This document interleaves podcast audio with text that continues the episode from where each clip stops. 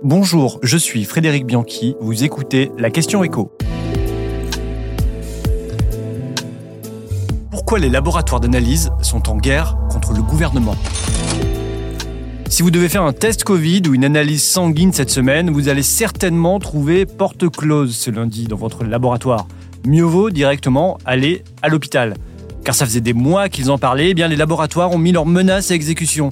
Ce lundi et jusqu'à mercredi inclus, ce sont 90 à 95% des plus de 4000 laboratoires que compte le pays qui sont fermés ce lundi, et ce jusqu'à mercredi inclus.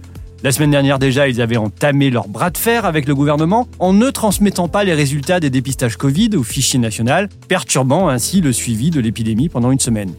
Alors, pourquoi les laboratoires sont si remontés contre l'exécutif?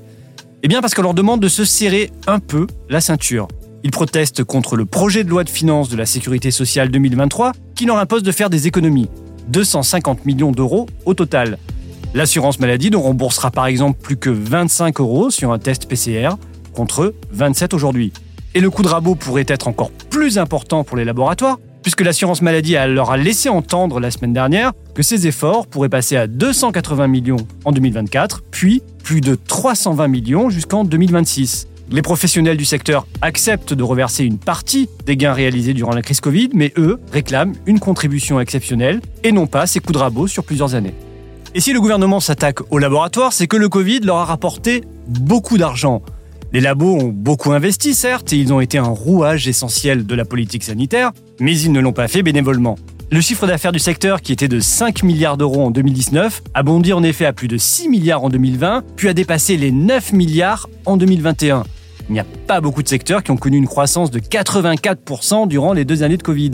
D'autant que cette hausse d'activité s'est accompagnée d'un bond de la rentabilité. Le taux de marge est en effet passé de 16 à 30% selon le gouvernement durant les deux années de Covid.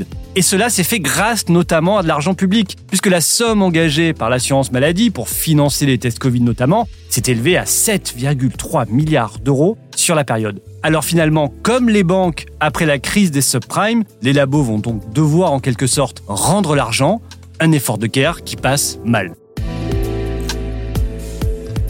Vous venez d'écouter la question écho, le podcast quotidien pour répondre à toutes les questions que vous vous posez sur l'actualité économique. Abonnez-vous sur votre plateforme d'écoute préférée. N'hésitez pas non plus à nous laisser une note et un commentaire. À bientôt.